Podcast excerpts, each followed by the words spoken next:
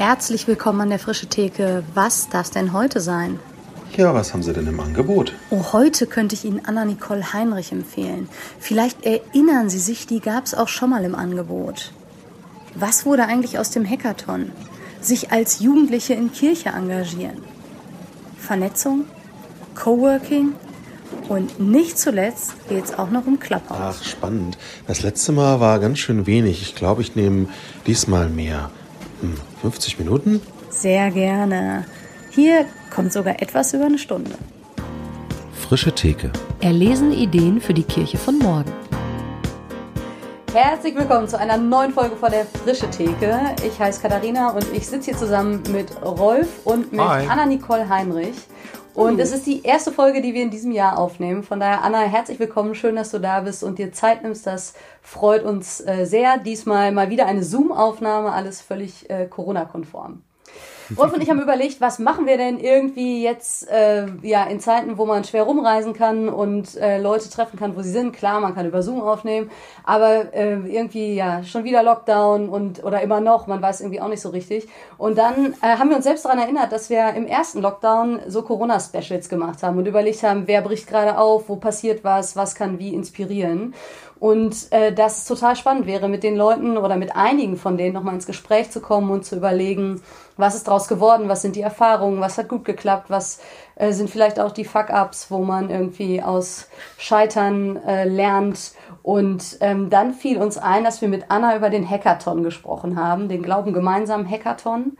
Und dass das sowieso total spannend sein könnte, weil ja schließlich vielleicht Projekte entstanden sind und vielleicht auch nicht. Und da Anna äh, sowieso eine sehr spannende Person ist, danke, dass du dir Zeit nimmst, haben wir gedacht, wir starten mal mit dir. Ja, nice, dass ich äh, euer, euer erster Gast sein darf in diesem Jahr. Natürlich. Also äh, kurzes äh, nochmal kurzer Hinweis, man kann die Folge natürlich auch nachhören. Das war so eine Kurzfolge vom äh, letzten Jahr. Wir verlinken die. Aber man kann diese genau, man kann diese Folge natürlich auch äh, völlig ohne die andere hören. Und deshalb, äh, Anna, vielleicht mal so ein paar Eckdaten zu dir. Was muss man über Anna Nicole Heinrich wissen? Was muss man über Anna-Nicole Heinrich wissen? Sie ist der erste Gast im Frische Theke Podcast im Jahr 2021. ähm, nee, was, was mache ich sonst so? Ich studiere in Regensburg, ähm, bin 24, mache gerade ähm, zwei Master mit den Schwerpunkten ähm, Ethik der Digitalisierung und Medizinethik. Irgendwie zwei spannende Themen, auch gerade in der jetzigen Zeit. Und ähm, Oh ja. auch irgendwie die kirchlichen Diskurse, die gerade irgend- überall geführt werden, sind da irgendwie ganz spannend zu betrachten.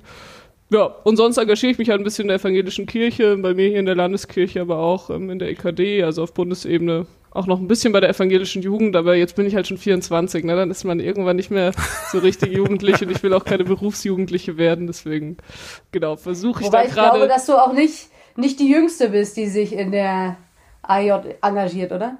Du meinst Nicht nicht die die Älteste, Älteste?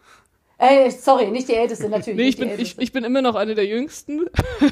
Aber es ist so, ich glaube, ein bisschen mein eigener Anspruch. Ich habe da einfach relativ früh angefangen und merke so, ich will jetzt irgendwie Gesamtkirche gestalten und da auch einfach eine junge Stimme einbringen und nicht immer auf dem Jugendticket fahren, sondern auch sagen, so, wir gehören einfach dazu. Ja. Genau, sonst glaube ich, gibt's jetzt gerade nicht so viel Spannendes zu sagen. ne? Man macht auch gerade nicht so viel Spannendes. Ich wohne in der Vierer-WG. Irgendwie ist es ganz nice, mit Leuten zusammen zu wohnen in der Zeit, aber irgendwann ist es auch kacke, wenn man immer die drei gleichen Leute sieht und dann gehen die einem auch auf die Nerven, dann will man lieber alleine wohnen, dann ist man alleine, dann ist es auch wieder doof. Ähm, also gerade passiert nicht so viel. Da eigentlich gehe ich gern bouldern, aber wandern ab und zu jetzt mal. Wandern geht, ne? Aber alles Sehr Sport spannend, was man so an, ja, Ja, an es- neuen Hobbys so entdecken kann. Ja. Und ich bin halt gar kein so draußen Mensch eigentlich. Ich mag das nicht so gern. Dann schneit's, dann ist es nass, dann sind die Füße kalt. Äh, das ist alles. So weiß ich, Skifahren geht noch, weil das mir wirklich warm eingepackt, aber alles drunter ist halt irgendwie. Hm. Naja, es wird vorbeigehen, es wird Der vorbeigehen, Frühling es wird kommen. nach dem Lockdown geben. Genau.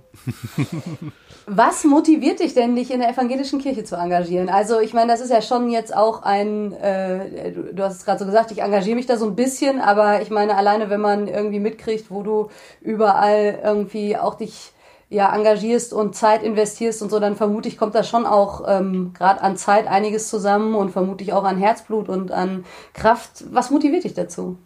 Ja, ich glaube, es sind zwei Sachen. Eine davon kann man jetzt hier gleich anknüpfen. Ich komme einfach gerne raus.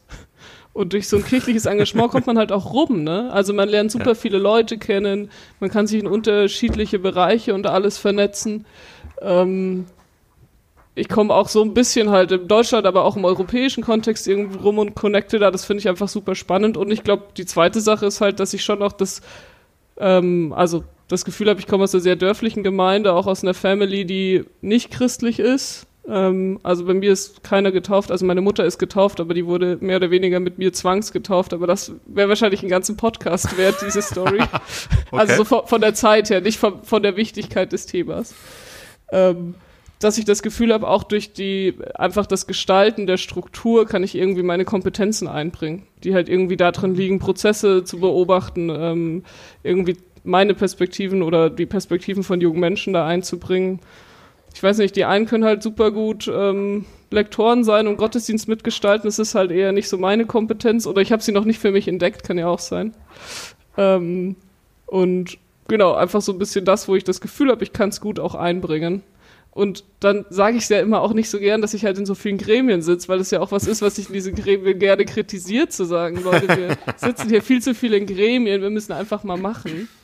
Aber ich habe schon auch das Gefühl, wenn man sich halt nicht in die Gremien sitzt und da drin rumnögelt, wird sich eh nichts verändern, weil also die Gremien müssten es ja am Ende auch verändern, ne? Also so ein kleiner Teufelskreis, sich nicht dahin zu kommen, sich zu rechtfertigen, warum man in so viel Gremien ist, weil mir das auch echt viel Spaß macht und trotzdem immer ähm, da der Stachel im Getriebe zu, der Stachel im Getriebe, der Dorn, der, der nee, egal, der Sand der im Getriebe oder der Sand, Stachel im Fleisch. Sand im Getriebe.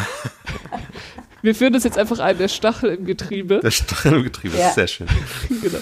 Ähm, zu sein und das nicht zu verlieren. Ähm, genau. Als Jugend funktioniert das immer noch ganz gut und ich hoffe, das kann, man, kann ich mir jetzt noch ein paar Jahre behalten, da nicht in irgendwie auch so eine Systemblindheit zu mhm. wabern. Merkst du ja. die schon bei dir? Aber Hast du es schon irgendwie wahrgenommen, dass du dich anpasst ans System und bequem wirst? Also ich würde sagen, ich passe mich nicht an, aber ich habe schon das Gefühl, dass ich ähm, manchmal jetzt bei Sachen einfach sage, ja, okay, wo ich wahrscheinlich vor einem Jahr oder vor zwei Jahren nicht gesagt hätte, ja, okay, sondern nochmal gesagt habe, hätte, ja, okay, aber euch ist bewusst, dass es das eigentlich so nicht geht. so, und jetzt mir einfach denke, ja, okay, und dann weiß man auch, ja, vielleicht ach, da, das Gremium ist eh bald zu Ende, dann kommt eine neue Runde, da brauchen wir jetzt keine Energie mehr verschwenden ähm, oder so, dass ich da schon an manchen Stellen versuche, meine Kräfte besser einzuteilen und sie nicht bei der erstmöglichen Gelegenheit irgendwie zu verpulvern. Ähm, genau, aber worüber ich mich immer noch sehr freue, dass ich dann im Nachhinein merke, war, da wärst du vor einem halben Jahr anders gewesen und dann schon auch manchmal noch so den Trieb habe, so jetzt, jetzt rufe ich nochmal an und sage, ich bin jetzt schon, es ist jetzt schon in Ordnung, dass wir das so entschieden haben. Mhm. Ich wollte Ihnen oder dir nur unter uns nochmal sagen, dass das ja eigentlich nicht unser mittelfristiges Ziel sein kann, solche Entscheidungen einfach durchzuwinken, sondern mhm. da müssen wir in den Prozess kommen, wo wir das auch nochmal ausdiskutieren können. Also versuche ich mich so ein bisschen selber rauszuretten, also für mich selbst zu rechtfertigen, ne? Aber ja. Aber schon, also ich glaube, das kommt einfach. Ähm, auch wenn man halt, also wenn man dann mehrere Zugänge zu Informationen hat, dass man oft halt nach außen hin auch wirkt, als würde man nicht mehr wirklich mitdiskutieren. Aber weil man es halt irgendwie ähm, auch in ganz vielen anderen Kanälen schon diskutiert hat und es dann vielleicht auch oft ein Stück weit leid ist, dann das zehnte Mal die gleiche Sache zu sagen. Ja. Was würdest du äh, jungen Leuten raten, die irgendwie vielleicht auch entweder vor der Entscheidung stehen oder die Möglichkeit haben. Also das ist ja, glaube ich, auch wirklich total unterschiedlich, ob Jugendliche überhaupt auf dem Schirm sind bei Gremienarbeit. Also ich bin manchmal ein bisschen erschrocken, dass, ähm, dass das manchmal gar keine Perspektive ist, die die Erwachsenen sozusagen äh, gerne mit dabei haben wollen. Und manchmal geht's ja auch gar nicht, weil die Sitzungen zu Zeiten sind, wo man irgendwie denkt, naja, wäre vielleicht auch besser, wenn man irgendwie 14, 15, 16 ist, dass man dann irgendwann auch ins Bett kann oder so.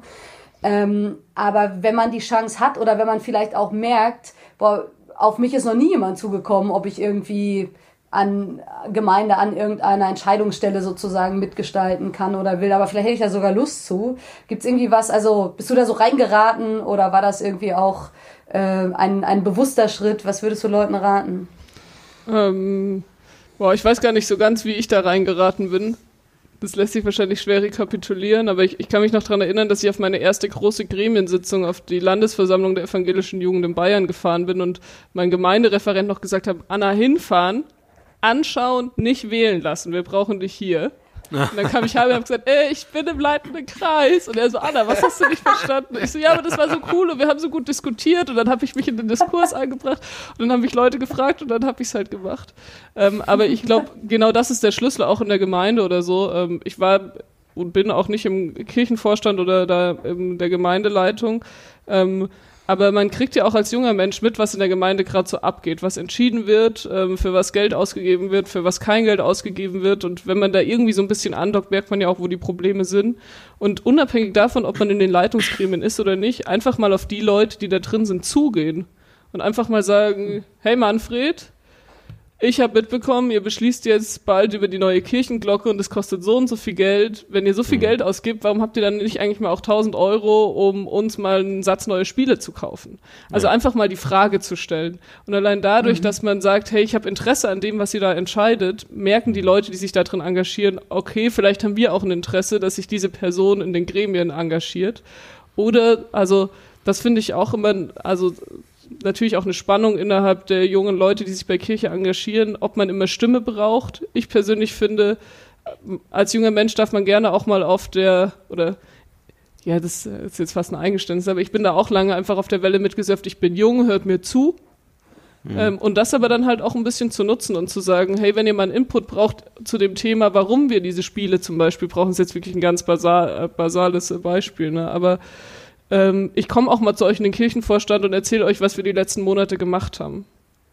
Ähm, ja. Also auch versuchen, in den gremialen Prozess einzubringen, auch wenn man nicht Teil dieses mhm. Gremiums ist. Ich hoffe auch wirklich, dass das eine Zukunft von unserer kirchlichen Struktur ist, dass wir nicht dran festhalten, nur die acht Gewählten dürfen mitreden und mitentscheiden, sondern also wir öffnen uns da einfach und ich glaube, da haben junge Leute einfach auch Wer sagt schon zu einem 15-Jährigen oder zu einer 15-Jährigen, die sich in der Gemeinde engagiert und sagt, ich würde euch gerne mal im Kirchenvorstand erzählen, was wir machen? Nein, das darfst du nicht. So, ja. Das wäre das wär schon ein sehr unbarmherziger Das wäre schon hart. Das wäre schon hart. Ja. Wenn du von der zukünftigen Struktur der Kirche redest, angenommen, du dürftest dir die selber, also jetzt auf dem, auf, auf dem äh, grünen Gras sozusagen, äh, eine neue Struktur für die Kirche ausdenken. Wie müsste die sein, dass sie wirklich gut ist? Und das soll ich jetzt in drei Sätzen beantworten. Ja. Vier ist auch okay. Ähm, Löse alle Probleme. ja, genau. Ähm, also ein Learning, was ich, glaube ich, aus den letzten zwei, drei Jahren auch in der EKD mitgenommen habe, ist schon auch das Gute in den jetzigen Strukturen zu sehen. Also das Gute daran zu sehen, dass wir ähm, so eine Strukt also durchstrukturierte Kirche sind, ähnlich wie ja auch irgendwie ein politischer Betrieb, ne? Ähm, zu sagen, wir sind auf allen Ebenen mhm. vertreten, wir haben Menschen, die nach außen repräsentieren, wir haben Menschen, die nach innen repräsentieren und wir haben eigentlich auch klare Entscheidungswege. Wenn man so ein bisschen geschichtlich zurückguckt, ist das ja auch was, was in schwierigen Zeiten oft halt auch die Institution Kirche am Leben hält, ne? Ähm, oder nach schwierigen Zeiten der Institution hilft, wieder anzulaufen. Sozusagen keine Ahnung, ich will jetzt die Stimmung nicht runterziehen, aber im Nationalsozialismus kann man sagen, war die kirchliche Struktur down aber mhm. danach konnte, also, und trotzdem gab es vorher was und danach konnte man sich aber auch wieder so ein bisschen dran langhangeln. Okay, wir, wir brauchen mhm. erstmal wieder, also wir brauchen Gemeinden, wir brauchen verkündendes Personal und dann können wir gucken, wie wir sozusagen unsere Struktur wieder aufbauen. Also ich glaube, meine Kirche, meine Traumkirche der Zukunft hat trotzdem noch Struktur. Mhm. Ähm, aber in deutlich kürzeren Intervallen. Also wir wählen nichts mehr auf sechs Jahre. Das brauchen ja. wir nicht. Ähm, deutlich themenbezogener. Wir brauchen keine Gremien, also wir brauchen keine ständigen Gremien mehr, wenn die Sache kein ständiges Thema ist, sondern ja. wir brauchen irgendwie Austauschrunden, wenn es notwendig ist. Ähm, ja, und das, das klingt alles, das klingt alles so abstrakt, das klingt so wenig konkret. Ähm, eine vernetztere Kirche. Also ich war gestern mhm. bei einem Fachkapitel ähm, hier im Nachbardekanat ähm, eingeladen, ähm, um so ein bisschen über die Zukunftsprozesse hier zu sprechen. Und ähm, da hat mich jemand gefragt, wie, wie stellst du dir denn den Pfarrer oder die Pfarrerin der Zukunft hier in der Diaspora vor? Und da habe ich gesagt, ich hätte gerne eine Pfarrerin oder einen Pfarrer, der nicht alle Leute erreicht. So der, der sich ganz genau bewusst ist, wen er erreicht, mhm. aber trotzdem alle im Blick hat, die er nicht erreicht und sich Schlüsselpersonen sucht, durch die er die anderen Menschen erreichen kann. Die müssen nicht hauptamtlich sein, die müssen keine anderen PfarrerInnen sein, sondern einfach sein Netzwerk so spannend, dass er mit diesem Netzwerk möglichst viele in seiner Gemeinde erreicht, ohne dass er dann jede Woche, wenn man ihn trifft, sagt, oh, ich habe so viel zu tun, ich habe so viel zu tun. Mhm. Und ich glaube, genauso stelle ich mir auch kirchliche Struktur vor. Lasst uns ähm, das, also das strukturieren, was wirklich notwendig ist und lasst uns alles andere auch irgendwie freier gestalten. Ich merke schon, umso mehr ich rede, es wird nicht konkreter, ne? es wird immer schwammlicher. aber es aber ist einfach. Ja, aber ich glaube, das, genau, das zeigt ja was. Also, nämlich, also zum einen, dass es nicht einfach ist, das wussten wir auch schon vorher, aber zum anderen auch, dass die ganz konkrete Ausgestaltung vielleicht auch viel spezifischer sein muss, als dass du jetzt sagen kannst, ne, und das, was im Regensburger ähm, Gebiet irgendwie vor Augen ist, das kann man dann auch auf ganz Deutschland und jedes Dorf und jede Stadt irgendwie übertragen. Ja. Also die Prinzipien schon, ne? aber die konkrete Ausführung, das mag dann sehr unterschiedlich sein. Ja. Ja, und also ich, ich würde jetzt auch, wenn du sagst, wieder bin ich betriebsblind geworden, vor einem Jahr hätte ich vielleicht noch gesagt, wir müssen, wir müssen viel freier an die Sache rein, rangehen und müssen gar nicht gucken, die Sachen noch an die Struktur zu binden, sondern einfach existieren zu lassen. Und jetzt aber auch zum Beispiel mit dem Hackathon merken wir halt, wir mhm. stoßen an Grenzen, wenn wir keiner Struktur angeschlossen sind. Mhm. Was ist denn, wenn uns jemand sponsoren will? Wir haben gar keine Rechtsform. So, wir, wir können gar, also wir könnten gar kein Geld annehmen, wenn wir welches bekommen würden. Ja, Weil wir ja, ja, einfach nur so ein freies Radikal sind. Das ist irgendwie ganz nice, so ein Netzwerk zu spinnen, aber wenn man dann irgendwie mal was braucht, ist es auch wieder komisch. Ja.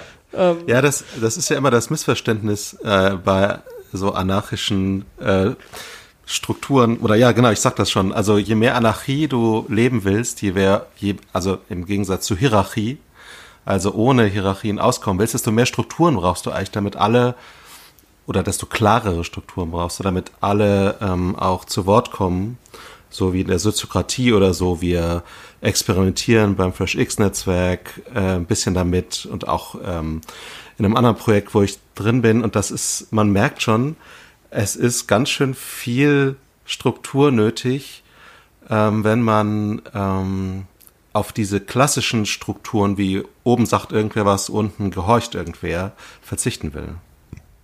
Aber es ist ja. gut, und weil dann Leute sich ernst genommen fühlen. Aber ich glaube, das andere ist halt tatsächlich, dass wir einfach eben auch in Deutschland leben. Und so eine Geschichte hm. mit, kann man eigentlich Geld annehmen oder kann man einen Mietvertrag unterschreiben? Nicht, dass das jetzt beim Hackathon dran wäre, aber das könnten ja in anderen kirchlichen äh, Startups oder so, hm. also vermute ich zumindest. So, und da brauchst du eine Rechtsform und ich glaube, das ist eben was, was man manchmal, das hat ja gar nichts mit Kirche zu tun, äh, zumindest nicht in, in erster Linie, sondern auch damit, dass man irgendwie in einem größeren System agieren will oder, oder fähig sein will, dann bestimmte Dinge zu tun. Und das, da habe ich tatsächlich, das war irgendwann mal so ein Aha-Effekt von mir, dass ich dachte, am Moment ist, äh, es liegt jetzt nicht nur daran, dass irgendwie in der Kirche Strukturen und Gremien so ge gehypt werden, mhm. sondern es braucht so ein Grundgerüst, damit man überhaupt irgendwie handlungsfähig ja. Äh, ist. Natürlich. Ja, und, und für so freie Radikale ist es halt ähm, irgendwie auch ziemlich einfach, an Kirche, an eine Gemeinde oder so anzudocken. Ne? Also wir könnten natürlich auch einen Verein gründen oder sonst irgendwas, aber das wäre auch wieder ein riesiger bürokratischer ja. Aufwand. Dann brauchst du ja. Notar, das kostet allein schon wieder Geld und so. Oder auch bei einem anderen Verein Mitglieds irgendwie zu werden oder so. Das ist, dauert alles ewig, weil da gibt's da diesen Verein wieder Mitgliedssitz, äh, Gremiensitzungen und blablabla. Aber zur Kirchengemeinde zu gehen und zu sagen so, hey, wir wären gerne eine Gruppe von euch, könnten wir das über euch laufen lassen?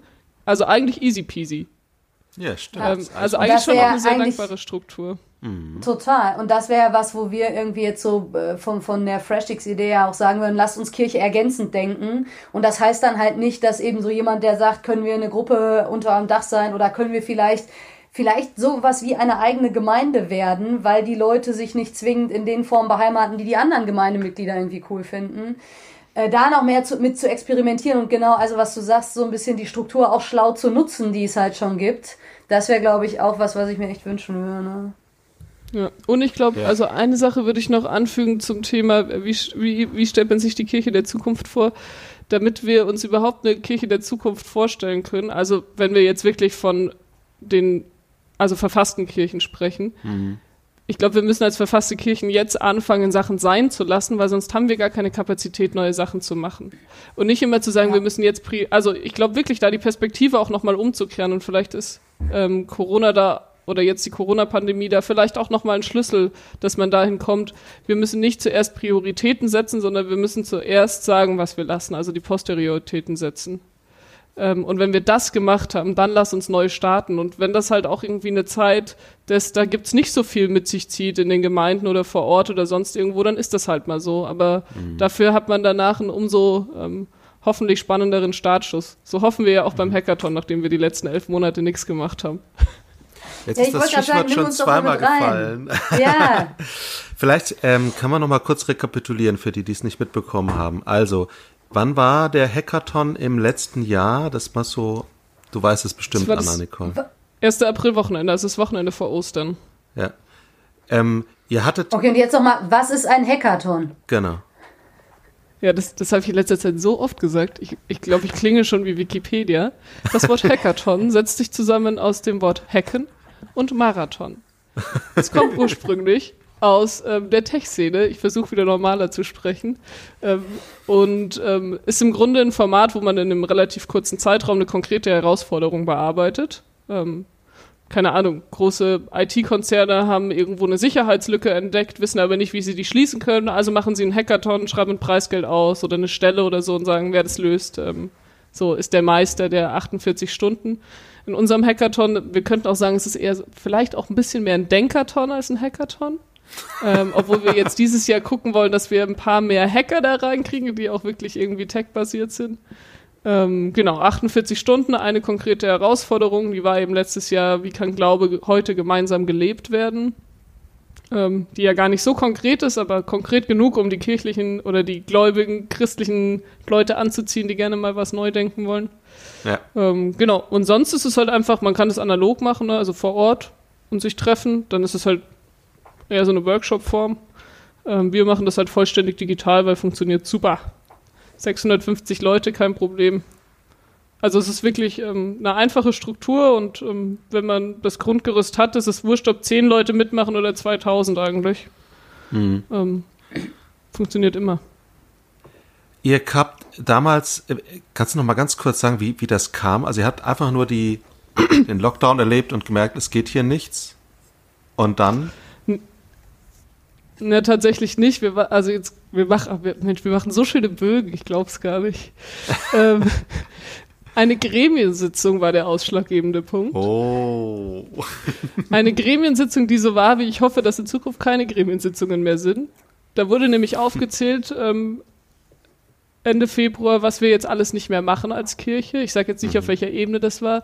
Die Veranstaltung lassen wir ausfallen, das lassen wir ausfallen, das können wir nicht machen, das Hotel haben wir storniert. Ähm, genau, der Kongress geht gar nicht und das schaffen wir jetzt auch nicht, das ins Digitale zu machen. Deswegen machen wir jetzt erstmal nichts die nächsten zwei Monate. Und dann hatte ich mich gemeldet und hatte gemeint, ähm, jo, aber wenn wir das jetzt alles ausfallen lassen, also ich habe letzte Woche beim Hackathon der Bundesregierung mitgemacht, vielleicht könnten wir so ein Hackathon-Format die nächsten Wochen mal anbieten. Ich glaube, orgamäßig ist es nicht so ein richtig großer Aufwand und damit könnten wir alle so ein bisschen aus dem Loch holen, gerade wenn jetzt die ganzen Veranstaltungen ausschauen. Und dann haben sie mich alle so angeguckt und dann hat irgendwann ein älterer Herr gesagt, ja, Frau Heinrich, gute Idee, gute, ja, das nehmen wir mal mit, gell, das nehmen wir mal mit. Und dann habe ich mir gedacht, ja, okay, du Arsch, so von wegen, das nehmen wir mal mit. Schauen wir mal in zwei Jahren, ob wir vielleicht irgendwann einen Hackathon machen könnten. und dann haben wir halt unter uns Jugenddelegierten, oder da habe ich das dann erzählt, da waren auch noch andere in der Runde dabei. Und da haben wir gesagt, okay, lass uns das doch jetzt einfach mal selber machen. Einfach mal mhm. machen und zeigen, ähm, so, wir hätten ihnen ja sogar die Chance gegeben, dass wir es für sie machen oder mit ihnen und sagen so, oh, es war eure Idee. Und dann, ähm, genau, haben wir gesagt, jetzt lass uns das mal richtig durchboxen ähm, und wirklich irgendwie so einen kleinen Lichtblick am Anfang des Lockdowns setzen, mhm. ähm, dass die Leute einen Ort haben, wo sie ihre Kreativität mal ausüben können. Und ich glaube, eine Woche später war das Ding, äh, hat das Ding gestartet, oder? Wie war das? Oder zwei Wochen? Also elf Tage vorher haben wir das erste Mal drüber gesprochen, genau, und dann ja. haben wir eine Woche Vorbereitungszeit, eine Woche Bewerbungszeit, ähm, ja, also genau, von wirklich, wir machen's bis Hackathon, nicht ganz zwei Wochen. Ja. Und jetzt Von plant einem ihr euren... echt auch nochmal einfach krass. Ja, krass, ne? Jetzt plant ihr euren zweiten Aber, aber ich finde, aber ich finde, an dem Beispiel sieht man schon auch, wie krass umständlich sonst kirchliche Prozesse sind oder auch Projekte innerhalb der Strukturen zu realisieren. Also ich habe danach mit jemandem gequatscht, der meinte, naja, so ein Hackathon innerhalb der EKD zum Beispiel mhm. zu organisieren, wäre wahrscheinlich roundabout eine volle Stelle für ein Jahr. Also wenn man es ja. hochrechnet. Mhm. Von der Zeit her und auch welche Prozesse das eigentlich gehen müsste, was das alles an Zeit bindet. Aber mhm. wenn da fünf junge Leute sagen, wir machen das einfach und äh, die Struktur da unterstützt, wo sie kann, ist es halt auch mal in der Woche realisiert, ohne dass selbst wenn wir dafür arbeiten würden, wir Arbeitszeitgesetze verletzt hätten. Also wir haben in Summe natürlich schon da auch irgendwie einen Fulltime-Job in den zwei Wochen gehabt oder ehrenamtlich reingegeben, aber es waren für uns auch Semesterferien. Wenn wir jetzt auf eine Freizeit gefahren wären an Ostern, wäre es auch nicht anders mhm. gewesen. Ne? Dann wären wir auch von morgens bis abends ähm, irgendwie im Zeltlager gestanden. Ostern vielleicht nicht das, unbedingt im Zeltlager, aber. Du hast gerade was Spannendes gesagt. Die Struktur hat unterstützt, wo sie kann. Wie hat sie das denn gemacht? Beziehungsweise wie habt habt ihr die Struktur dazu bekommen, euch da in dieser wahnsinnig kurzen Zeit entgegen ihrer DNA äh, euch zu unterstützen? Ja, ich glaube, wir haben die kurze Hilflosigkeit zu Beginn der Pandemie einfach ein bisschen ausgenutzt. Und ähm, als die, F also wir haben ja dann auch nochmal sozusagen so hintenrum angeklopft, wollt ihr das mit uns gemeinsam machen? Und da hat der Erste, bei dem wir angeklopft, gesagt so, macht das nicht mit uns gemeinsam, das wird alles nur viel komplizierter machen sondern macht und wenn ihr was braucht, zuckt euch wieder bei mir. Mhm. Und also ich glaube, das war schon auch eine ähm, sehr tolle Schlüsselperson, Katharina. Ja. Ich sag's jetzt nur, damit du den Connect hast. Wir sagen das jetzt hier nicht laut, weil sonst, sonst steht das Telefon bei ihm nicht mehr still oder bei ihr nicht mehr still. Ähm, und hat dann wirklich sozusagen innerhalb der kirchlichen Struktur gesagt, hey, da gibt's junge Leute, die wir kennen, die ja auch an uns gebunden sind, die sich mit uns verbunden fühlen, die machen was und wir lassen die jetzt bitte machen und bieten ihnen aber jede Möglichkeit, die wir haben, sie zu unterstützen. Und das hat halt wirklich gereicht von, wir dürfen irgendwie in den höchsten Leitungsgremien der EKD mal Werbung machen, damit die Bischöfe und Bischöfinnen das mit ihren ihre Landeskirchen tragen. Aber auch, ähm, er organisiert uns einen, oder sie organisiert uns einen Juristen aus dem Kirchenamt, der mal über unser Impressum guckt und schaut, ob wir uns da nicht irgendwo auf dünnes Eis begeben. Mhm. Oder wir merken während des Hackathons, fuck, unser E-Mail-Account, den wir angelegt haben, der kann gar keine E-Mail an tausend Menschen versenden. und dann zu sagen so, ey, habt ihr mal eine E-Mail für uns? Oder also, wovon wir tausend E-Mails einfach mal so senden können und nicht bei all dem Spam-Ordner landen. Ja. Ähm, genau, also wirklich, wir haben sozusagen durch eine Person so wie durch so ein Nadelöhr ein, ähm, ein Connect in die kirchliche Struktur bekommen, die einfach super, super hilfreich war. Wow. Die, glaube ich, für die Personen, die dieses Nadelöhr waren, halt auch eine anstrengende Woche waren, aber die im Nachgang auch reflektiert haben, eigentlich brauchen wir genau sowas, wenn wir nachhaltig auch Projekte und Ideen an uns binden, also mit uns verbinden mhm. wollen, gar nicht an uns binden, sondern mit uns verbinden ja. und die auch im Nachgang echt nochmal gut beraten haben und gesagt haben, macht euer Ding einfach selber weiter. Und wenn ihr irgendwann merkt, ihr bräuchtet eine Struktur, ihr müsst euch irgendwie konstituieren, weil ihr an Grenzen stoßt, dann könnt ihr wieder auf uns zukommen. Aber solange das für euch als freies Radikal funktioniert, ähm, geben, also bürgen wir gerne für euch, ohne euch vereinnahmen zu wollen.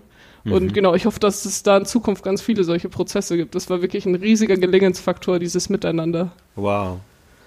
Man, man sagt ja manchmal neudeutsch die Gatekeeper, die halt an so einem Tor stehen und sagen können, auf oder zu.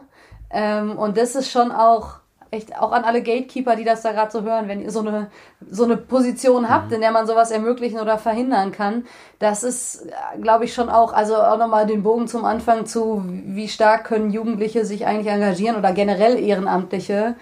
Und ich glaube, das hängt ganz stark eben an, an eben so Leuten. Natürlich auch unter Hauptamtlichen, aber das finde ich ist echt nochmal ein starkes Beispiel von jemandem, der einfach sagt, also jetzt lass uns mal gucken, was die Sache ist und was der Sache dienlich ist. Und das wuppen wir dann irgendwie gemeinsam. Und mein Job ist gar nicht hier im Vordergrund zu stehen oder so, sondern euch irgendwie von sowas auch den Rücken freizuhalten für das, was es braucht, damit irgendwie der Hackathon gelingt. Gatekeeper ist ein nices Wort. Wir haben die Woche auch für ein Wort für genau solche Leute gesucht. Und das uncharmanteste, was uns, also das, das Beste, was uns eingefallen ist, war, ähm, innerkirchliche strukturelle InfluencerInnen. Zu sagen, also Leute, die innerhalb ihrer Struktur gut vernetzt sind, auch Stimmung für was machen können, aber halt nur in ihrer Bubble sind. Aber ja. ich finde, Gatekeeper trifft's viel, viel besser. Ich werde es gleich, wenn wir uns wieder treffen im Hackathon-Team, werde ich sagen, okay, wir nennen sie einfach Gatekeeper. Und Gatekeeper können ja die Tür zukeepen, aber sie können sie auch aufhalten für genau. jemanden. Ja, deswegen dein Appell, alle Gatekeeper, macht die Türen auf, wenn äh, Leute coole Ideen haben. Und hab keine Angst davor. Ja. Das glaube ich schon auch. Ja dann immer die Befürchtung, ja, dann rennen sie uns die Tür ein, ne? Ja, Und das wird gut. halt auch nicht passieren. so. Ja. ja, aber wenn wir ehrlich sind, wird das nicht passieren. Nee. Da kommt ein Projekt, dann kommt ja, vielleicht noch ein zweites. Ähm, und wenn man dann wirklich merken würde, hier ist mehr Nachfrage, würde die kirchliche Struktur ja auch irgendwann reagieren und zu sagen, mhm. okay, wir können nicht immer nur die insgeheimen Gatekeeper nehmen, lass uns doch eine richtige Tür einrichten, ähm, wo die Leute ja. durchgehen können. Ja, und auf der anderen Seite denke ich ja auch häufig, man würde sich ja manchmal wünschen, es käme mehr Dynamik da rein. Also diese Sorge, und nein, dann werden wir dem nicht mehr irgendwie, äh, also dann, dann können wir das nicht mehr leisten oder so. Vielleicht wäre es ja gar nicht mehr schle mal schlecht, wenn Kirche das auch mal erleben würde, weil mein Eindruck ist jetzt nicht, dass das die prinzipielle Überforderung von, von solchen Projekten ist. Ne? Also ich habe halt den Eindruck, die Überforderung entsteht an anderen Stellen. Die gibt's natürlich und die Leute haben ja auch viel zu tun. Aber das ja, ich glaube, dieser Gedanke von, naja, alles, was on top ist oder was jetzt zusätzlich auf einmal so plötzlich kommt oder so, das schaffen wir dann nicht, damit wir den Rest irgendwie aufrechterhalten können. Ist vielleicht so ein bisschen die Frage, die du vorhin hattest, mit was kann man vielleicht auch lassen, damit so ein bisschen Freiraum zumindest ist, wenn dann mal sowas aufploppt, zu sagen, ja, da haben wir auch Luft für, ist irgendwie einkalkuliert, dass sowas dann auch ähm, Zeit oder Ressourcen irgendwie in Anspruch nehmen kann. Ja. Ich glaube, ressourcentechnisch klappt das ja, oder? Also, sorry. Ressourcen, nee, ressourcentechnisch klappt das ja. Also wenn man zum Beispiel auf die Finanzstrategie der EKD guckt, die ja jetzt beschlossen worden ist von der Synode, ist das ja genau das Ziel, zu sagen, wir brauchen so und so viel Prozent Risikokapital, was wir ja. Ähm, einfach einsetzen können. Ohne also natürlich irgendwie mit irgendwelchen Richtlinien, aber prinzipiell erstmal ohne Bedingungen und ähm, einfach nur mit der Hoffnung, dass daraus was erwächst. Aber ich glaube oft, mhm. dass der zeitliche Faktor halt ein riesiges Ding ist. Ne? Also wo finden wir in unseren kirchlichen Strukturen, die dann doch irgendwie super krass durchgetaktet sind, den Zeitraum, sowas auch mal Platz zu lassen? Also ich weiß noch, zu Beginn des letzten Hackathons präsentiert es mal in der Kirchenkonferenz, da haben dann zwei Referenten irgendwie gesagt, wir geben euch zwei Minuten von unserem Bericht ab damit man da einen Vier-Minuten-Slot bekommt, um kurz eine Präsentation zu halten. Und dann war so, was, Sie haben eine PowerPoint-Präsentation? Nee, nee, das machen wir eigentlich nicht, weil dann fangen die Herren Bischöfe an zu sagen, könnten Sie noch mal Folie 2 und dann wird das nichts mit den vier Minuten. Und dann dachte ich mir so, okay, krass, wie eng können die Sachen getaktet sein? Dass, dass es, also, dass man es schon ermöglicht, aber halt irgendwie super aufwendig ermöglicht. Also, ähm, ja, nochmal ein spannender Impuls, ähm, nicht nur auf die Finanzen zu gucken, sondern auch auf die Zeitressourcen. Gerade mhm. auch in den Gremien. Wo haben wir Zeit, einfach mal über Sachen zu reden, die eigentlich nicht auf der Tagesordnung stehen? Das, glaube ich, haben wir viel zu selten. ja. ja. Also die 20% Risikokapital nicht nur in Geld, sondern auch in Zeit und Ressourcen vielleicht. Nice, aber alle, alle Mitarbeitenden bei Kirche, die dann faul sind und sich nichts Innovatives ins Haus holen, arbeiten einfach 20 Prozent weniger. Das wäre könnte ja auch die Konklusion sein. Das ist immer die Angst, ne? Aber ich meine, Google oh. macht das ja genauso. Das ist ja dieses, äh, dieses offene Geheimnis, das die immer vor sich hertragen, dass ihr, dass die ihren Mitarbeitern einen Tag in der Woche geben, wo sie für ihre eigenen Projekte arbeiten dürfen. Was auch immer sie möchten. Also sie dürfen, glaube ich, kein Däumchen drehen auf Dauer, aber Außer das kommt, wird dann irgendwie, lässt sich dann monetarisieren, das Däumchen drehen. Das kann natürlich auch passieren. Nice, aber das bringe ich mal ein. Das finde ich eigentlich wirklich die coole Idee. Also auch für, auch für also hauptamtliches Personal zu sagen, die brauchen auch Freiraum, um denken mhm. zu können oder sich mit Leuten vernetzen zu können. Ich habe nämlich schon auch immer das Gefühl, wenn ich jetzt als Ehrenamtlicher auf Hauptamtliche zugehe, ähm, ist es in 90 Prozent der Fälle so, dass ich gefühlt dann schon Überstunde bin, wenn die mit mir telefonieren. Ja. Was eigentlich nicht vorgesehen ist, sich mit mir zu vernetzen. Oder nicht nur mit mir, halt auch mit anderen. Ja. Spannend. Ähm, ich habe ja den Hackathon so ein bisschen aus so einer wie, äh, Zwischenrolle, sage ich mal, erlebt, irgendwie als Teilnehmerin und so ein bisschen als irgendwie, ich äh, helfe äh, da in der Technik oder so ein bisschen strukturieren.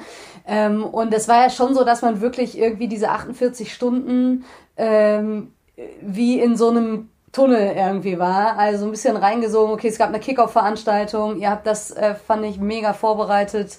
Ähm, auch nochmal wirklich motivieren, geistlichen Impuls und dann eben Themenfindung, was äh, vorher ja auch dann eingereicht wurde. Und man konnte sich irgendwie so zuteilen, die Gruppen sind entstanden, man hat gearbeitet. Äh, es gab immer wieder so ein bisschen, weil es hatte ja irgendwie auch was fast klösterliches durch so diese Zeiten, wo klar war, jetzt kommen wir nochmal zusammen, jetzt irgendwie gibt's noch nochmal so einen kurzen Catch-up, es gibt nochmal einen kurzen Impuls, dann geht's wieder in die Arbeitsgruppen, da arbeitet man sehr eigenverantwortlich. Am Ende stand eine Präsentation von, ich weiß gar nicht, wie viele Projekte am Ende irgendwie da was präsentiert haben. Ja, 52, ähm, glaube ich. 52. Ist ja Wahnsinn, finde ich, was irgendwie, also wie verdichtet sozusagen so ein Prozess in diesen 48 Stunden abläuft. Jetzt ja ein bisschen die spannende Frage, dreiviertel Jahr später, äh, was bleibt vielleicht auch? Also, äh, was von den, ich meine, würde jetzt gar nicht sagen, dass diese 52 präsentierten Ergebnisse das einzige Ergebnis waren, gar nicht. Ähm, aber was hat dich vielleicht damals begeistert und wie, was ist mit der Begeisterung geworden oder was sind so die Learnings, die du mitnimmst aus diesem Hackathon? Ja, also ich glaube, ein Learning ist, die Erwartung ein bisschen runterzuschrauben. Ähm, zu sagen, der Hackathon ist ja erstmal nur ein Format, wo Menschen genau diesen Durchlauferhitzer, dieses Gefühl, was du gerade beschrieben hast, mal nutzen können, um ihre Ideen voranzubringen. Und dass der Anspruch von so einem Hackathon ist nicht am Ende zu sagen, wir haben 52 abgegebene Projekte und 27 realisierte Projekte, sondern sich einfach daran zu freuen, dass man eine Möglichkeit geschaffen hat, dass 650 Leute gesagt haben, das nutze ich mal.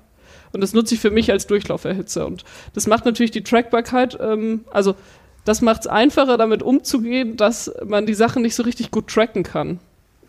Ähm, am Ende wissen wir natürlich von einer Handvoll Projekte, was sie noch machen, gerade wenn sie irgendwie auch an die Institution angedockt haben. Aber solange sie irgendwie einfach nur weiter frei herumschweben, sich vielleicht in verschiedenen Gemeinden in unterschiedlichen Ausprägungen so realisiert, kriegen wir das nicht mit. Wir hatten jetzt noch mal länger überlegt, ob wir da auch noch mal eine Abfrage starten, zu sagen, so was ist äh, irgendwie aus euren Projekten geworden und haben dann gesagt, ach, lasst uns doch einfach erstmal noch mal diesen Durchlauferhitzer ähm, anbieten, ähm, weil wenn wir jetzt sozusagen anfangen, die Sache zu evaluieren, kann es relativ schnell passieren, dass wir, dass wir vielleicht, also dass erstens wir, die das irgendwie ein bisschen organisieren, ähm, das Gefühl kriegen, boah, hat sich das überhaupt gelohnt, der ganze Scheiß? Ähm, und auf der anderen Seite dann vielleicht auch die Öffentlichkeit oder Leute, die vielleicht dran teilnehmen würden, sagen könnten, falls das Ergebnis ist, 80 Prozent verlaufen sich im Sand. Boah, ob ich jetzt das ganze Wochenende hingehe, wenn die Wahrscheinlichkeit, dass das im Sand verläuft, so groß ist, also haben wir gesagt, wäre viel zu kurz geschlossen, das jetzt schon zu konstituieren, weil das halt auch einfach der erste Hackathon war, der super ad hoc vorbereitet war und wir im Rückblick ja auch sagen müssen, dass wir danach so eine Rollout-Phase der Projekte ja gar nicht mehr wirklich mit begleitet haben. Man hat es zwar noch irgendwie probiert zu gestalten, ähm, aber das hat, ähm, das ja, war nicht mehr ordentlich aufgezogen. Und das ist auch das, wo wir, glaube ich, dieses Jahr beim Hackathon ganz viel neu machen werden, zu sagen, hier ist der Hackathon und aber von vornherein auch mitkommunizieren werden. Hier gibt's nochmal pa äh, Panels mit Expertinnen, wo ihr euch nochmal mhm. face-to-face, natürlich online, mit Leuten vernetzen könnt, nochmal Rückfragen stellen könnt, auch in den Wochen nach dem Hackathon, ähm, um wirklich zu gucken, wenn ihr, also wenn ihr richtig Interesse habt, das zu realisieren, dann ähm, gucken wir, dass wir euch auch mit den richtigen Leuten nochmal vernetzen. Das hat man ja beim letzten Mal auch probiert, aber dann nur auf schriftlichem Wege und das funktioniert natürlich dann schon wieder nicht. Mhm. Ähm, Genau, und sonst natürlich, es gibt einige Projekte, die auch polarisiert haben, ähm, die immer noch regelmäßige Angebote schalten. Gerade die Digitalprojekte ähm, sind natürlich da ähm, irgendwie zu nennen. Es gibt aber auch Projekte, die einfach mit ihrer Idee, und da hast du ja schon gemeint, es nicht nur die Projekte selbst sind das Ergebnis, sondern auch Prozesse angestoßen haben. Zum Beispiel gab es ein Hackathon-Team, das sich mit christlichen Coworking Spaces auseinandergesetzt hat. Ähm, habe ich vorher auch schon mal irgendwo gehört, aber die haben wirklich halt mal so ein kleines Konzept erarbeitet. Wie könnte das funktionieren? Was braucht es an Ressourcen? Wie viel Kaffee brauchen wir eigentlich, wenn so und so viele Leute kommen? Also halt wirklich mal das durchgerechnet für so einen Gemeinderaum und so. Ähm, und das hat zum Beispiel der Rat der EKD aufgegriffen und hat gesagt, das ist was, was wir hier in unsere Arbeitsstelle reingeben, ähm, Kirchenraumnutzungen für Coworking Spaces? Kann man dafür Konzepte für Kirchengemeinden erarbeiten? Weil wir haben so viele Räume, warum sollen wir die nicht mal den Leuten zur Verfügung stellen? Das hat doch sogar ähm, Heinrich Bedford Strom bei uns im, äh, in der Aufnahme gesagt, ne? dass er eigentlich das, sein Landeskirchenamt lieber als Coworking Space bezeichnen würde. Und einrichten ja, würde. Ich, das ist, ja, und ich finde es ja dann auch total schön, wenn kirchliche Strukturen oder dann auch kirchliche Akteure diese Ideen auch so für sich antizipieren, ne? so richtig mhm. aufnehmen. Und dann so, ja, das, das ist wirklich die beste Idee. Und ähm, ich finde, ähm, das ist auch eines der schönsten Sachen beim Hackathon, dass da halt viele Sachen entstehen, wo man nicht sagen muss, das habe ich dort und dort erfahren oder das habe ich dort und dort gelernt, sondern das kommt einfach aus der Crowd und ich darf das einfach auch für mich annehmen und sagen, es ist meins und daraus auch meins machen. Ja. Ähm, genau, deswegen ja, haben wir auch Bock, wieder den nächsten Hackathon zu machen und hoffen natürlich, dass sich wieder genauso viele Leute anmelden. Hoffentlich auch ein paar vom letzten Jahr, dass sozusagen da ein bisschen ähm, die Erfahrung auf, auch, auf, also irgendwie auch behalten bleibt. Und vielleicht gibt es auch Projekte, die sagen, hey, wir nutzen das nochmal als Durchlauferhitzer, weil wir haben da angefangen, ähm, aber so richtig vorangekommen sind wir seitdem noch nicht, aber lass uns da nochmal das Wochenende reinpowern. Ja. Und das Thema bleibt sozusagen das gleiche, also wie können wir gemeinsam Glaube gestalten oder? Ja, wir sind am Start der Planungsphase. Ich weiß nicht, wie viel ich hier liegen darf, weil wir sind zwar kein Gremium, ähm, wir sind zwar kein Gremium, wir haben keine so wir haben keinen wirklichen Entscheidungsprozess. Das ist ja auch, ne, wenn man nicht strukturell konstituiert ist, ähm, mhm. entscheidet man halt einfach, ähm, aber haben doch ein recht ja, mittlerweile gut abgestimmtes Miteinander, würde ich sagen. Ähm, nee, wir wollen es auf alle Fälle ein bisschen verengen, weil wir sagen, die Fragestellung, wie kann Glaube heute gemeinsam gelebt werden, und das haben wir auch gemerkt, fasert sich, also da ist wirklich am Ende zu viel und da kann auch zu viel Unkonkretes irgendwie bei rauskommen. Ähm, genau, ich, ich würde, ich, ich teile mal die Idee, die ich in den Raum geworfen habe ähm, oder gemeinsam mit jemandem entwickelt habe und die wir in den Raum geworfen haben. Ähm, genau, ohne Garantie, dass es das dann wirklich wird, aber so ein bisschen in die Richtung geht's. Wir haben lange darüber diskutiert, ob wir den Glauben als Mittelpunkt nehmen oder uns doch nochmal trauen sollten, das Wort Kirche in den Mund zu nehmen. Auch wenn wir zum Beispiel manchen Clubhouse-Diskussionen hören, ähm, sobald Kirche drüber steht, kommen die Leute nicht mehr und der gemeinsame Glaube hat gezogen. Wir aber sagen, wenn wir, also wenn wir die Hackathon-Idee für uns nochmal ehrlich reflektieren, dann wollen wir ja genau, dass sich Kirche verändert. Dass Kirche zu einem Raum mhm. wird, wo gemeinsam geglaubt werden kann. Und zwar in jeder Ausfaserung. Also müssen wir, wenn wir, wenn uns jemand fragt, müssen wir sagen, wir wollen Kirche verändern. Und ähm, genau, ich will es gar nicht so laut sagen, weil ich habe dann fast Angst, dass die kirchliche Struktur uns unsere Idee klaut, aber ich sage es trotzdem, weil das ist ja auch Werbung für den Hackathon. Ähm, wir überlegen es zu nennen Kirche nach dem Lockdown, weil wir Mhm. Also jetzt die Erklärung, da würde natürlich noch ein bisschen mehr Erklärung auch dann im Hackathon-Kontext dazukommen. Ähm, beim letzten Hackathon haben wir die Ohnmacht der Struktur ausgenutzt und den Leerlauf, der während des Lockdowns entstanden ist. Jetzt würden wir gerne ausnutzen, dass wir kurz vor dem Punkt, wenige Monate vor dem Punkt sind, wo alles wieder anläuft. Und jetzt aber auch über ein Jahr, fast eineinhalb Jahre Sachen stillgelegen sind und viele Sachen nicht mehr anlaufen werden. Also ja. wenn wir die den Lockdown ernst nehmen, wird es danach weniger kirchliche Angebote auch vor Ort geben. Das heißt, der Lockdown hat genau das gemacht, was ich vorher beschrieben hat. er hat irgendwie Sachen identifiziert, die auch nicht laufen. Und ich hoffe, dass, wenn wir wieder hochfahren, die Menschen auch sagen, das fangen wir nicht mehr an. Ja. So. Und dann entstehen Freiräume und genau dafür soll der Hackathon dann sozusagen Ideen entwickeln. Lasst uns diesen Freiraum nutzen, der sich durch die Corona-Pandemie entwickelt. Also Kirche nach dem Lockdown, wenn wir wieder hochfahren, lasst uns sie neu hochfahren und nicht wieder in den alten Trott verfallen. Genau. Mhm. Das ist so gerade so die Idee, wie wir das auch ein bisschen konkreter auf Angebote verengen möchten. Ähm, genau, mal gucken, ob wir das im Team dann auch so machen.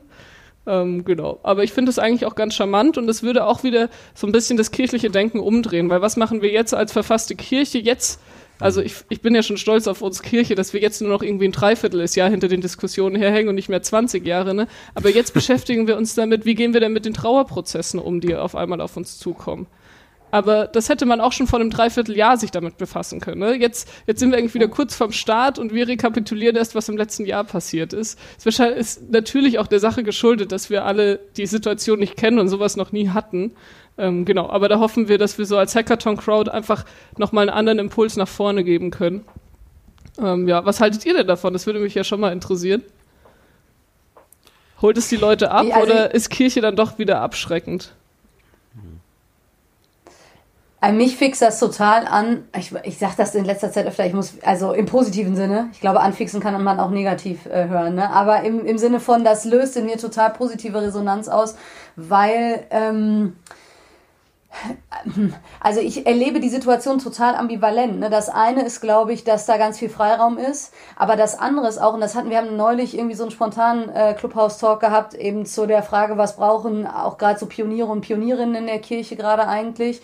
Und da sagte ähm, die Jele Mailänder, und das hat mich echt nachhaltig jetzt noch irgendwie beschäftigt, dass ja so ein bisschen die Frage auch ist, was brauchen die GestalterInnen von Kirche gerade eigentlich, um dann die Energie zu haben, wieder noch mehr zu machen. Also, weil ich glaube, es gibt schon die einen, die die Situation als Leerlauf und als irgendwie, es ist alles viel entspannter, als es sonst mal war, erleben. Und dann gibt es aber auch, würde ich sagen, wirklich viele, die sich den Arsch aufgerissen haben das letzte Dreivierteljahr, ständig irgendwie jede Veranstaltung viermal planen mussten, äh, viel mehr Sitzungen haben, sich in zig Zeug reinarbeiten mussten, was sie irgendwie vorher noch nie gebraucht haben. Mhm äh, Gespräche führen, die irgendwie jetzt, weiß ich nicht, Seelsorgegespräche, die viel stärker ähm, in, in manchen Gemeinden, glaube ich, schon auch beansprucht werden.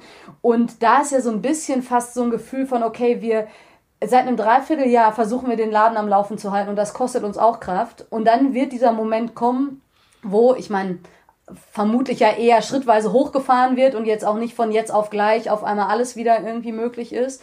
Und dann braucht es eigentlich die, den Push sozusagen, eben nicht das zu machen, was du ja so ein bisschen auch angedeutet hast, von, oh Gott sei Dank, wir machen einfach da weiter, wo wir vor einem Jahr oder so aufgehört haben und äh, tun so, als hätte das alles nicht stattgefunden und knüpfen nahtlos an unseren Veranstaltungsformaten oder an unserem keine Ahnung, vermeintlichen Status quo von kirchlichem Leben an, sondern dann zu sagen, wir brauchen eigentlich jetzt auch heilsame Unterbrechungen, zum Beispiel vielleicht in Form eines Hackathons, wo wir uns ganz bewusst Zeit dafür nehmen, ähm, auch zu fragen, was haben wir eigentlich im letzten Dreivierteljahr schon angefangen, was man gar nicht zwingend alles weitermachen müsste, sondern wo man jetzt auch wieder ein bisschen Leerlauf oder, oder ein bisschen Freiheiten äh, sich wieder zurückerkämpfen kann. Aber wie kommen wir dann dahin, dass zum einen die Ideen dann da sind, wenn es, wenn sie gebraucht werden, dass die Kraft da ist, dass äh, die, ja, irgendwie vielleicht auch so der Spirit da ist, ne, zu sagen, wir erleben uns als auch proaktiv gestaltende und nicht nur als reagierende auf eine äußere Situation. Und ich glaube, dieses Gefühl ist in den letzten Monaten, also das habe ich ja selber auch so erlebt. Wir haben unseren Weihnachtsgottesdienst, der ja dann hinterher gar nicht als Präsenz stattfinden konnte. Ich glaube, wir haben das viermal geplant. ähm, und dieses Gefühl von, boah, du kannst gar nicht wirklich kreativ sein, weil immer wenn du es bist, dann kommt wieder eine, eine, äußere Einschränkung, die das verhindert oder so. Ich glaube, das ist eben was, wo wir auf mehreren Ebenen, also ne, sehr konkret gemeinsam überlegen, was, was sind die Ideen, was braucht es vor Ort, aber eben auch, wie, wie halten wir diesen, ja, ich sag mal so, diesen heiligen Geist der Erneuerung wach. Und ich, also ich finde es mega, wenn es in so eine Richtung gehen würde. Und ich glaube, dass so eine deutschlandweite Vernetzung ähm, an der Stelle auch total hilfreich sein kann, weil man halt mit Leuten mal outside the box denken kann, die mit denen man nicht die ganze Zeit im eigenen Saft rumschwimmt. Und du und Jelle Mailänder, ihr macht dann zusammen den Einstiegsimpuls, okay? ich, ich, sorry. Ja, ich meine, du merkst halt, es trifft in mir was. Ja, ja total gut. Total, ne? Aber genau, also genau das ist es ja, was die Leute dann auch abholt, ne? Wenn man irgendwie ja. ähm, gefühlt und also diese also diese Zweischneidigkeit der Sache ist schon auch spannend zu sagen, was, was lassen wir auch, was wir halt jetzt angefangen haben im Digitalen und das auch nochmal bewusst wahrzunehmen und auf der anderen Seite, was machen wir weiter und lassen dafür anderes, was wir vorher gemacht haben. Ähm, ja. Aber das auch wirklich der, und ich glaube, ähm, das ist im, das ist im Ehrenamt genauso wie im Hauptamt. Also zu sagen, lass, für viele war es eine Doppelbelastung. Lass uns das wieder auf ein Level fahren, dass wir sagen, wir können es einfach mit viel Spaß und Freude ähm, wuppen ähm, und da einfach die Sache gestalten. Ja, ich bin gespannt. Ich, ich hoffe, dass ähm, alle so freudig erregt und ähm, attached ähm, auf die Sache reagieren, wenn wir denn in die Richtung gehen sollten. Aber ich, ich bin eigentlich ganz zuversichtlich. Jetzt, jetzt, können, jetzt können die anderen gar nicht mehr anders, jetzt, ne? Weil jetzt ey, haben wir im Podcast schon verkündet. ja. Also Leute, wenn ihr den Podcast hört und genau zu diesem Thema arbeiten wollt, dann ähm, schreibt das mal irgendwie mit Hashtag Glauben gemeinsam auf Twitter oder auf Instagram oder so. Dann hat die Crowd Vielleicht solltet ihr ein paar ein paar Clubhouse-Talks dazu machen und mal so Resonanzen erspüren, wie das so ist. Einfach ja, mal so ich hatte mir das wirklich die Tage auch schon überlegt und gestern war ich in einem Clubhouse-Talk mit ähm, Christian, nee, also es war ein Clubhouse-Talk über was anderes, also über Institutionen generell, warum die das Zeitliche gesegnet haben. Und ähm, irgendwann war auch einer der Mitinitiatoren von dem Hashtag Wir vs. Virus Hackathon mit auf ähm, dem Speaker-Panel. Und dann ist Christian Sterzig nach oben, der Digitalisierungsreferent der EKD, und hat gemeint, ja, das findet er ja super. Und ich saß halt in dem Raum und er meinte so, ja, und weil bei uns haben das ja dann auch ähm, ein paar junge Leute aus unserem Leitungsgremium übernommen und so und haben dann da so einen kirchlichen Hackathon gemacht, natürlich nicht so groß wie euren, aber super cool. Dieses Open Innovation-Gedanke hat sich da irgendwie so ein bisschen in die Kirche reingetragen, auch einfach Sachen zur Verfügung zu stellen und nicht immer zu sagen, das ist meins, meins, meins. Und ich war so, oh, wie cool, der Hashtag Glauben gemeinsam Hackathon wird gerade in einem Clubhouse-Talk erwähnt. genau, und der hat sich danach auch gleich auf Twitter mit mir vernetzt und so und hat gemeint, äh, vielleicht machen wir da auch mal ein Panel dazu, irgendwie so Open Innovation, auch ähm, in Kirche, ähm, wie frei gehen wir auch mit unseren Ideen um? Haben wir Angst, dass uns Leute die Ideen klauen? Ich hatte es ja vorher selber mal gesagt, ich hoffe, dass mir niemand die Idee klaut, aber hoffentlich klauen mir alle die Idee, muss man ja eigentlich sagen, ne? Zumindest im ja. Hackathon sind. Ja, spannend. Wenn ihr jetzt den neuen Hackathon vorbereitet, da habt ihr jetzt nicht, ihr habt länger als eine Woche Zeit. Dieser Druck ist nicht da. Merkt ihr, dass das anders ist? Und was ist anders? Ähm, ich glaube, wir haben einen Arbeitsmodus gefunden oder einen Arbeitsmodus designt, der für uns den Druck hochhält, ihn einfach aber nur auf mehrere Wochen verteilt. Ähm, also wir, ähm, wir treffen uns jede Woche genau für eine Stunde und für nicht länger. Jetzt schon, also jetzt die zweite Woche. Also wir haben auch explizit gesagt, wir fangen nicht zu früh an, sondern wir haben so ein bisschen geguckt, was haben wir an Zeit investiert, wie viele Wochen brauchen wir dann Vorlauf, wenn wir jede Woche uns nur eine Stunde treffen wollen. Ähm, das machen wir immer freitags, 18 Uhr, eine Stunde, ähm, glauben gemeinsam Kernteam. Ähm, und da werden wirklich auch nur wichtige Entscheidungswege besprochen. Wir wissen, wo unsere Ziele sind. So gerade haben wir so das, das, also das größte Ziel ist gerade, die Homepage zu relaunchen, dass da die neuen Infos drauf sind. Dann sozusagen Anfang Februar ein Save the Date rauszuschicken dann die Expertinnenphase zu planen. Also wir haben uns so Ziele gesetzt und jeder tut einfach für das Ziel, was er kann in den Wochen dazwischen, also in den sieben Tagen dazwischen und am Freitag ähm, hat jeder schon ins Pad geschrieben, was passiert ist und dann ist es nur das und das müssen wir entscheiden und äh, von der Stunde ratschen wir eigentlich auch eine halbe Stunde, weil wir uns halt einfach gut verstehen. Ne? ähm, das heißt, wir versuchen, wenn wir zusammenarbeiten, trotzdem sehr komprimiert zu arbeiten ähm, und trotzdem ist es natürlich einfach entspannter, ne? Zieht dann aber auch so ein paar Sachen hinter sich her, dass man dann halt doch mal die Aufschieberitis bekommt, ne? Ich soll, ich will jetzt schon seit einer Woche, will ich endlich mal die Hackathon-Plattform, die wir beim letzten Mal benutzt haben, anfragen, ob die uns das wieder kostenlos zur Verfügung stellen. Oh, aber da muss man so eine lange E-Mail schreiben und da habe ich, jetzt schiebe ich es schon viel zu lange vor mich hin. Wäre das wieder alles viel enger, hätte ich da schon fünfmal geschrieben wahrscheinlich, wenn die mir nicht mhm. direkt geantwortet hätten. Ähm, genau, aber wir können uns halt auch breiter aufstellen. Wir sind gerade dabei, ähm, oder wir, wir sind gerade dabei, für uns PartnerInnen ähm, irgendwie mal aufzustellen, die wir uns gut ähm, als Partner vorstellen könnten, die sich sozusagen auch mit beim Hackathon präsentieren, auch mit auf der Homepage präsentieren und an deren Netzwerk wir natürlich auch andocken können, die aber halt auch ihre Expertise reingeben. Das waren ja beim letzten Mal das Fresh X-Netzwerk, MIDIs, Bistum Hildesheim. Barcamp Kirche Online, also wirklich ja ein sehr kleiner Kreis, hauptsächlich von Leuten, zu denen wir auch direkt connected hatten. Und jetzt sehen wir schon, dass wir halt Kapazität haben, das auch nochmal ökumenischer aufzustellen. Uns zum Beispiel überlegen, auch an den KDFB mal ranzutreten, wo wir sehen, da ist irgendwie super viel Innovationsgeist. Warum die nicht auch als PartnerInnen gewinnen, also den katholischen Frauenbund oder ähm, auch nochmal zu gucken, wir, äh, generell in dieser ganzen ACK-Bubble, welche welche Leute haben wir damit eigentlich nicht erreicht und welches Netzwerk müssen wir andocken, um uns da auch ökumenisch nochmal breiter aufzustellen, weil das schon auch eines der Grundanliegen des Hackathons war, ist. Ähm, genau, also es entspannt die Sache ein bisschen, aber ich würde sagen, es nimmt keinen Druck raus. Es erhöht den Druck eher, weil ich habe schon das Gefühl, dass alle jetzt sagen, der nächste muss eigentlich besser werden. Und wir haben jetzt aber für uns im Team gesagt, also der letzte war, also aus unserer Perspektive grandios, ohne dass das jetzt hier irgendwie arrogant klingen soll. Also der muss nicht besser werden, sogar wenn er ein bisschen schlechter ist, ist er immer noch gut. Das ist eine gute Haltung. Ja, mal gucken, ja, ob, ja ob, ob wir uns das nur vorlügen oder ob wir das wirklich annehmen können. Wahrscheinlich wollen wir es trotzdem besser machen.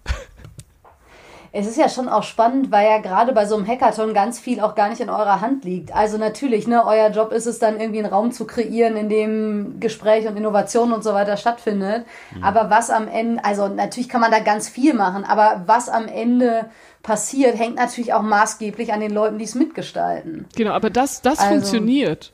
Also davor habe ich gar keine Angst. Selbst wenn da nur 50 Leute mitmachen, dass das Ergebnis Bombe ist, davor habe ich echt gar keine Angst. Wenn wir nur fünf Projekte ja. haben, bin ich mir auch sicher, dass danach alle sagen werden, geil. Für die 50 Leute geil.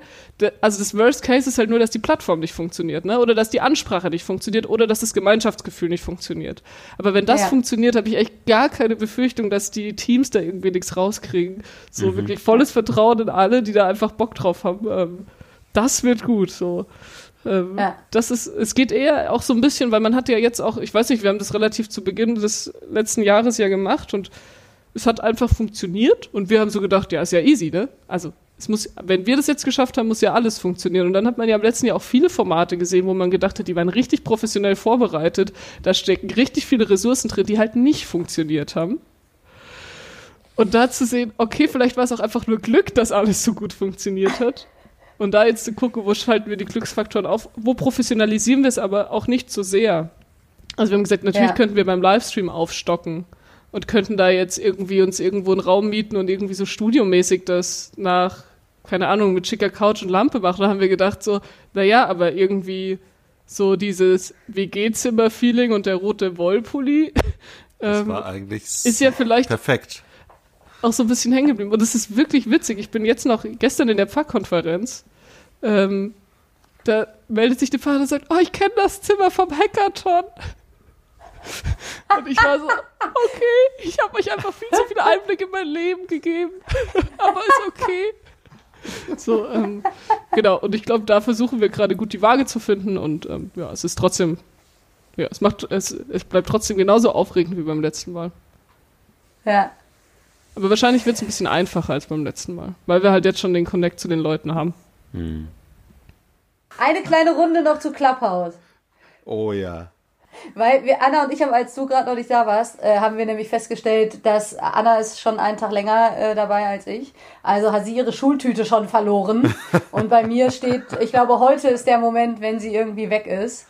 Ähm, ich muss mal gucken, ich weiß nicht mehr ganz genau. Ich glaube, eine Woche lang hat man die dann. Äh, ja. Genau, ist man sozusagen schon ein alter Hase für so ein digitales Format. Wow. Ähm, ja, also man kann ja, finde ich, Clubhouse auf vielen Ebenen diskutieren. Der Disclaimer von, das ist ex exklusiv und es ist scheiße, dass nicht jeder dabei sein kann und Datenschutz und so weiter, alles irgendwie, finde ich alles mega relevant äh, und gleichzeitig, weiß ich, sind wir drei, glaube ich, auch welche, die in der letzten Woche auch viele Chancen erlebt haben auf der Plattform. Ich weiß nicht, ob ich euch da vereinnahme, würdet ihr das auch so sehen? Also ich würde das für mich auf alle Fälle genauso sehen. Einfach mit Leuten ins Gespräch zu kommen und auch mal zu sprechen zu Sachen, wo ich sonst nie sprechen würde. Also ich würde niemals zu einem Talk von Wirecard und dem Untersuchungsausschuss rund um Wirecard mal eine Rückfrage stellen, wenn ich da irgendwo in Berlin ein Podium sehen würde, weil da würde ich mir denken, die denken doch alle, ich bin dumm, wenn ich jetzt diese Frage stelle. Aber in Clubhouse traue ich es mich, weil ich es dann irgendwie spannend finde, obwohl mich Wirecard und der Untersuchungsausschuss sonst eigentlich wenig interessieren. Hm. Ähm, und auch halt in der Churchy-Bubble, dass ich auf einmal auf andere gläubige junge Menschen treffe, also die auch irgendwie wahrnehmen, die ähnliche Probleme haben und man da einfach mal ein lockeres Gespräch führen kann. Ähm, ohne, und das halt auch irgendwie ohne wirklich so ein fixes Thema zu haben. Ne? Man steigt einfach mal ein, weil der Raum heißt letzte Reihe im Bus. Und dann wird man erstmal gefragt, warum sitzt du eigentlich in der letzten Reihe im Bus? Was ist dein bestes Erlebnis in der letzten Reihe im Bus? Ähm, und irgendwann merkt man so, hey, ähm, wir haben irgendwie, warum sitzen wir überhaupt alle hier? Weil das Netzwerk der App ähm, uns das irgendwie gepinkt hat und wir sind alle irgendwo in der Gemeinde engagiert oder so und was sind eigentlich ähm, die Themen, die uns alle beschäftigen. Also ich finde es schon super spannend und auch zum interreligiösen ähm, Vernetzen irgendwie cool, ähm, weil das einfach Sachen sind, die gerade bei mir in die Timeline gespült werden. Ähm, ja. Genau, aber ihr seid ja, also ich würde euch jetzt eher mal bezeichnen als hauptamtlich in Kirche, ne? So mehr oder weniger. Ja. Also jetzt, jetzt nicht der klassische, die klassische Gemeindepfarrerin, aber äh, wie nehmt ihr das so wahr? Weil das ist ja eher so eine individuelle Christperspektive, ne?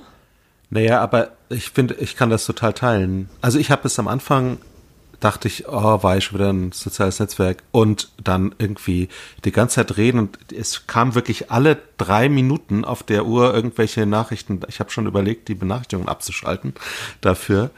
Ähm, aber dann haben wir eben, habe ich mal da reingeguckt und da haben wir selber mal vom FreshX-Netzwerk was angeboten, einfach ganz spontan Katharina hatte gesagt, lass es das doch mal machen. Ähm, heute Abend Pionierinnen, so 19 Uhr oder irgendwas. Und plötzlich waren da irgendwie 22 Leute und haben richtig, richtig tief auch miteinander gesprochen. Ähm, oder irgendwie am Tag drauf war dann irgendwie Johannes Hartl, der dann irgendwie natürlich mit seiner Bubble nochmal richtig viele Leute erreicht. Da waren da plötzlich, ich glaube, 500 oder irgendwas. Ähm, mhm die, die zugehört haben, so, einem, so einer Gruppe von vielleicht ja, so 20 Leuten äh, zu Thema Kunst und Schön und es war spannend zuzuhören. und es, äh, also ich glaube tatsächlich, dass das Potenzial hat, sowohl für ganz spontan hinten im Bus, als auch für wir als ja, Institutionen, in Anführungszeichen Gänsefüßchen, äh, oder auch als Institutionen ohne Gänsefüßchen, ähm, nutzen das, um einfach mal ähm, Sachen anzubieten und mit Menschen ins Gespräch zu kommen. Es ist ja im Prinzip eine Plattform, die wiederum anbietet, eine Plattform anbieten zu können. Also versteht ihr? Ich kann jetzt plötzlich eine ja. Plattform anbieten für, für Pionierinnen. Und dann ist das so eine Stunde und da kann man total viel mitnehmen. Und vielleicht ist es auch nur Klamauk, das kann auch sein, aber auch das ist schön. Ja. Und ich habe mir noch gedacht, es ist total generationenvereinend oft. Mhm. Ähm, also allein, dass nur die Vornamen erscheinen und so, ne, ja. nimmt erstmal die Hürde, ne? Wenn ich die Person vom Gesicht her nicht kenne und einfach damit mhm. einsteige und vorher nicht aufs Profil geklickt habe, sehe ich nicht, was der macht, wie der macht, wie alt er ist. ja. ähm, sondern kommen einfach mit denen ins Gespräch. Und ich glaube, perspektivisch, wenn sich die App dann halt mal für alle öffnet, und ich bin mir sicher, der Punkt kommt irgendwann. Ähm, ja. Ich glaube, wir sind jetzt in der Testphase, ja auch noch in der Beta-Phase. Wahrscheinlich wird das auch die nächsten Monate noch mal ein bisschen abflachen, die Nutzung, solange das nicht weit geöffnet ist. Aber dann habe ich schon die Hoffnung, dass das auch wieder hochfährt, dass es ein soziales Netzwerk ist, was auch super niedrigschwellig ist. Also gerade ja. auch für Leute, die sonst nicht in sozialen Netzwerken unterwegs sind. Also ich denke auch an ältere Leute, ich könnte mir auch Bibelkreise darauf vorstellen. Mhm. Ähm, zu Richtig. sagen, ich, ich, ich habe im Grunde ein Telefonat mit tollen Vorzügen, wie dass ich mich melden kann, dass ich sagen kann, ich möchte partizipieren oder ich möchte nicht partizipieren. Also ich glaube eigentlich echt, dass es eine, ähm, eine coole Plattform ist, ähm, einfach mit Leuten ins Gespräch zu kommen. Ja. Und ich habe halt echt jetzt auch schon Leute kennengelernt und ein Netzwerk geschlossen, ähm, die jetzt zum Beispiel auch für ein Hackathon super nützlich sind. Mhm. Also der Dude vom V vs. Virus Hackathon, aber auch so ein bisschen aus der Tech-Bubble, die meinten, wir könnten da oder da supporten, lass uns da mal noch einen Call machen oder so. Ähm, das ist schon nice und halt viel unkomplizierter. Ne? Wenn du siehst, dass jemand online ist, pingst den einfach an und sagst, na Rolf, was hältst du eigentlich von der App? Ich weiß, wir genau. haben relativ früh, als du eingestiegen bist, ähm, ja. Clubhouse zusammen und da warst du noch so, ich, ich glaube, das setzt sich nicht durch. Ja, genau. genau. So. Und jetzt sitzen wir eine Woche später beim Podcast und es klingt so, als äh, hoffst als, du, dass es dich, dass es sich durchsetzt. Mich, äh, als ob ich mich geirrt hätte. Ja, das ist doch gut. Ja, und also was, glaube ich, wirklich spannend ist, ist, dass, Ki dass Kirche sich, dass Sprache einfach viel niederschwelliger ist als Text. Also sich schriftlich auszudrücken ist für viele Menschen echt eine Hürde. Und mal eben was zu sagen ist, ist was anderes. Und man hat halt, also da habe ich die große Hoffnung, dass das alles sehr viel zivilisierter abläuft als bei Facebook und Co., wenn man mal heiße Themen mhm. hat, weil man halt, wenn man spricht, nicht ähm, sich ganz so gehen lässt vielleicht, wie wenn man, äh, wenn man sich schriftlich äußert. Und das finde ich. Ja, und du hast den anderen Aspekt. mit im Raum. Genau, und du bist also nicht ich glaube, alleine. Ich glaube, das Synchrone, genau, das Synchrone verändert das Gespräch eben auch. Also ich habe bei Facebook schon manchmal die, den Eindruck, die Leute haben gar nicht so richtig auf dem Schirm, dass das eine, eine reale Person am mhm. anderen Ende irgendwie ist, die ja. das mhm. liest und so. Und Stimme transportiert halt auch nochmal ganz anders Emotionen und so. Und bisher zumindest ist mein Eindruck, also da zumindest, wo ich dabei war, dass das sehr achtsam abläuft.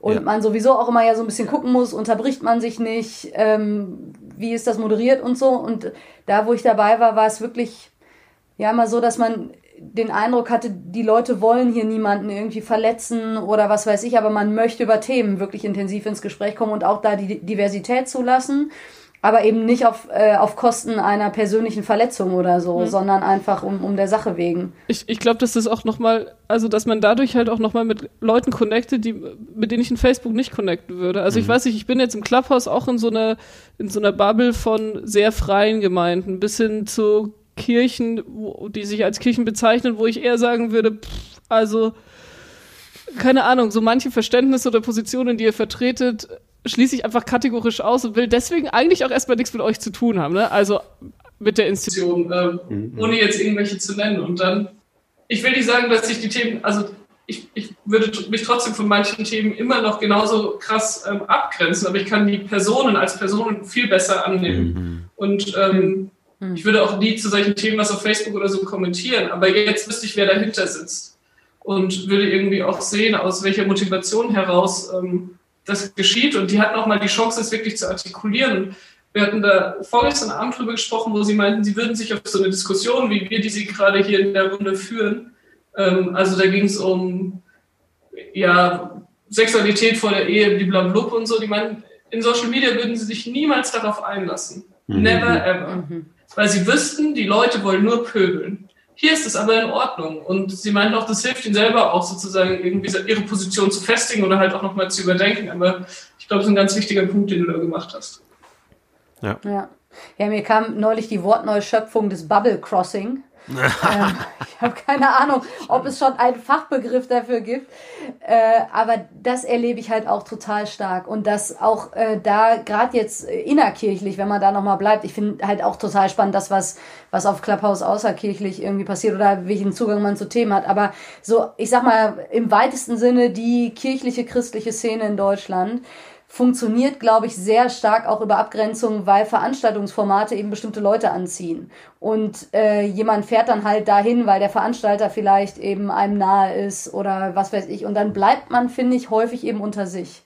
Und dass es da so einfach ist, in so einen Raum reinzugucken und es ist so safe. Also ich weiß ja, ich kann einfach auch wieder gehen, wenn ich irgendwie merke, öh, das ist nichts für mich oder ich fühle mich hier nicht gut oder was weiß ich. Und ich muss mich noch nicht mal beteiligen. Ich kann nur wie so ein stilles Mäuschen mal so ein bisschen zuhören und mitkriegen, ohne dass ich gleich irgendwo hinfahren muss oder so. Mhm. Und das finde ich ist tatsächlich spannend und ich finde auch eine Riesenchance, um nochmal äh, wirklich miteinander irgendwie unterwegs zu sein und ins, ins Gespräch zu kommen. Oh Gott. Ja.